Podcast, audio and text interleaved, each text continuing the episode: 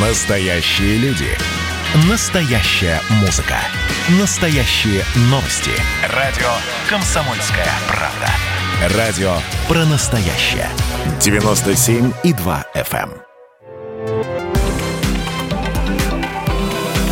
Афиша «Союза». Приветствую всех, кто на нашей волне в студии Евгения Заболоцких. И я расскажу вам о главных культурных событиях союзного государства. Фестиваль. Московский международный кинофестиваль проходит в российской столице. Онлайн и офлайн одновременно. ММКФ в этом году посетит немало белорусов. В программе «Лента. Ужас в 61-м» американки белорусского происхождения Даши Некрасовой. Она актриса и фильм ее режиссерский дебют о двух студентках, которые попадают в таинственную квартиру на Манхэттене. Фильм входит в программу «Эйфория изоляции», посвященную всем нам переживающим предотвращающим пандемию. Проект придумал известный кинокритик Андрей Плахов. А новый партнер кинофестиваля – интернет-платформа «Старт», которой руководят белорусы Алексей Тратюк и Виталий Шляппа. Ну а в числе гостей ждут программного директора Минского листопада Игоря Сукманова. Жюри основного конкурса возглавляет сербский актер Милош Бикович, получивший недавно российское гражданство. Фильмы вновь показывают в художественном. Кинотеатр открылся на днях после реставрации.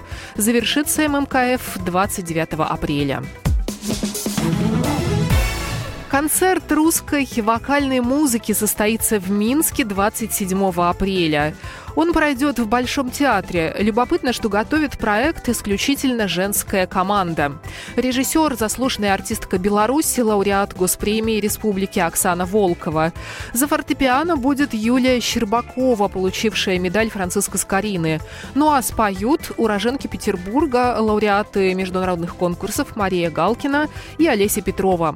В программе ария Иоанны из оперы «Орлеанская дева» Чайковского, ария Земфира из оперы Олега Рахманинова, Рахманинова.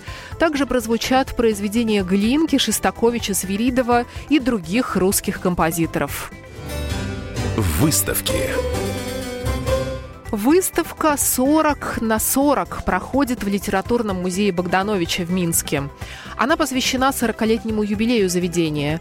В экспозиции представлены экспонаты, которые играли важные роли на протяжении всех этих лет – можно увидеть в музее, например, книгу о дружбе российского и белорусского писателей Максима Горького и Адама Богдановича. Это новинка, она издана при поддержке союзного государства. В книге 646 страниц, над ней работали сотрудники музеев из Беларуси и России. Многие письма Горького и Богдановича опубликованы впервые. Программа произведена по заказу телерадиовещательной организации Союзного государства. Афиша «Союза».